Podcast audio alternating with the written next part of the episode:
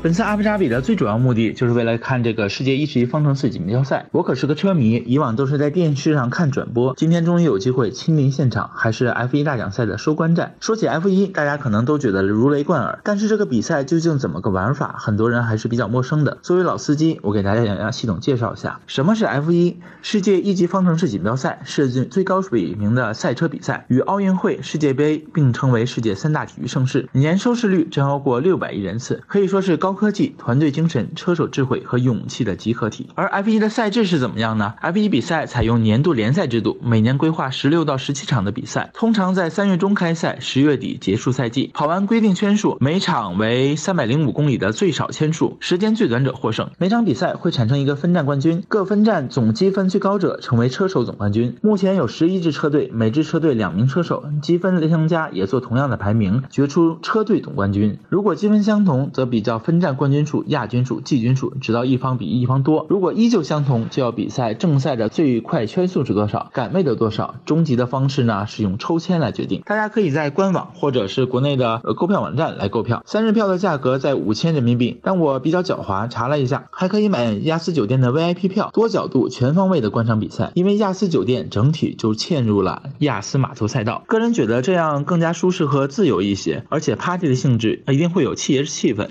亚斯岛 W 酒店非常火爆，比赛这几天都订不上。结束后我住进去了，非常的舒适。入住后可以看到码头或赛道，经常有富豪驾着游艇直接停靠入住。没事的时候就在赛道玩票竞速，拉开窗帘就可以看到，不用担心噪音，房间的隔音极好。说一下这个比赛，很快直升机轰鸣而至，一架大飞机带着五个小弟拉着彩烟，宣告比赛即将开始。现场的橙色观众也开始欢声雷动。比赛正式开始后，一个个赛车鱼贯而入，你追我赶，发动机轰鸣之声不绝于耳。而且过来的速度实在太快了，用呼啸而过非常到位。两个小时要跑三百零五公里以上，体力消耗极大。当到了尾声的时候，当黑白方格旗舞动的时候，总冠军就诞生了。汉密尔顿第一个冲击终点，他是目前最有潜力的选手，在舒马赫之后可能成为新一代的七冠王。为什么 F1 赛车吸引了全世界人民的注意？因为它代表了车辆的最高水平。一辆赛车从概念设计到制作完成需要二点五万个小时。比如宝马车队在十二个月内生产了大约二十万个零件，而且赛车的这个性能也非常的强悍，在五秒内可以达到两百公里每小时，可以在一点九秒内制动，所需的能量相当于让一头大象向上跳十米。F1 车手在比赛赛期间要换挡两千六百次，而且宝马车队也统计过，一台引擎大约需要点火八百万次。比赛中排气管的温度可以达到八百度，而且它的速度也可以达到极致，最快的速度是在莫哈韦沙漠机场跑出了四百一十五千米每小时。制作一台发动机需要一。百五十名员工，二十八名工程师，二十个制图员，三十五个机械师，八个电子专家，二十个机械工，还有四个系统工程师。而且 F1 车手更值得尊敬，因为他的驾驶方式要承担极大的离心力。比如说，在过弯和刹车时需要承受五个 G，这样头盔和头部的重量就会变成原来的五倍，约二十五公斤，保持头部稳定极其不易。所以他们的脖子都格外的粗壮，而且手臂也是极度发达的。因为以往驾驶这个方向盘需要三十公斤左右的力量，现在即使有助力，在过弯时仍然需要强壮的手臂把赛车维持到想要的赛道上。心肺功能也需要极其的强悍，起跑时的心跳可以达到。一百九十下每分钟，在比赛中呢也是维持在一百六十下左右，而且这个失水非常的严重，在凉爽的欧洲地区比赛时，座舱的温度都能达到五六十度。虽然不断补充水分，但在两个小时的比赛后，体重消耗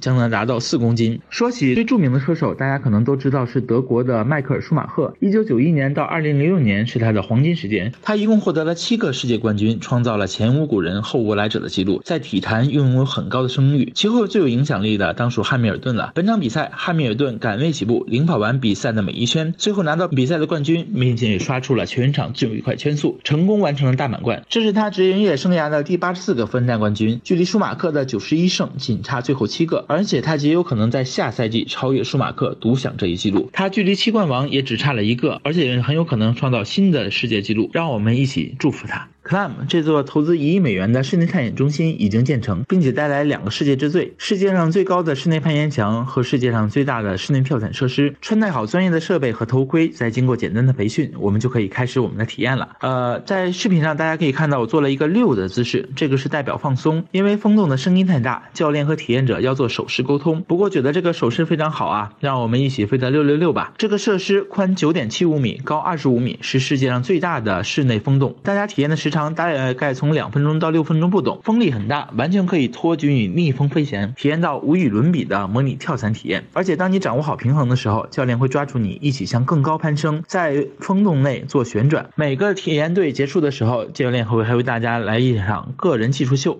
非常的炫酷哦。Climb 有四座难度不同的攀岩墙，为不同水平的爱好者提供合适的攀岩体验。最高的四十三米是世界最高的室内攀岩墙，它与亚斯购物中心无缝连接，确切位置就在法拉利世界旁边。攀岩的票价在二十五美金到五十美金之间，跳伞的票价为六十到二百美金之间。观众可以免费进入观看攀岩和飞人。目前已在十一月二十九日正式开放，门票可以在 Climb 的网站上买到。因为时间不多了，简单说一下后两个华纳兄弟主题乐园，它拥有二十九个一流的游乐设施，六个大型演出，二十个餐厅。它分为六个主题区，分别是华纳兄弟广场、歌坛市、大都会、卡通小镇、岩床区和炸药小谷。可以说，他将大家喜欢的角色全部带入进来，比如说经典能详的 DC 人物蝙蝠侠、超人、神奇女侠、小丑，以及华纳的经典动画人物汤姆、杰瑞、兔八哥、摩登原始人，超过三十五个角色在这里齐聚一堂，曾经的感动泛上心头。我最喜欢的是如下几个：炸药峡谷的过山车，脚下悬空，翻过沙丘，越过高山。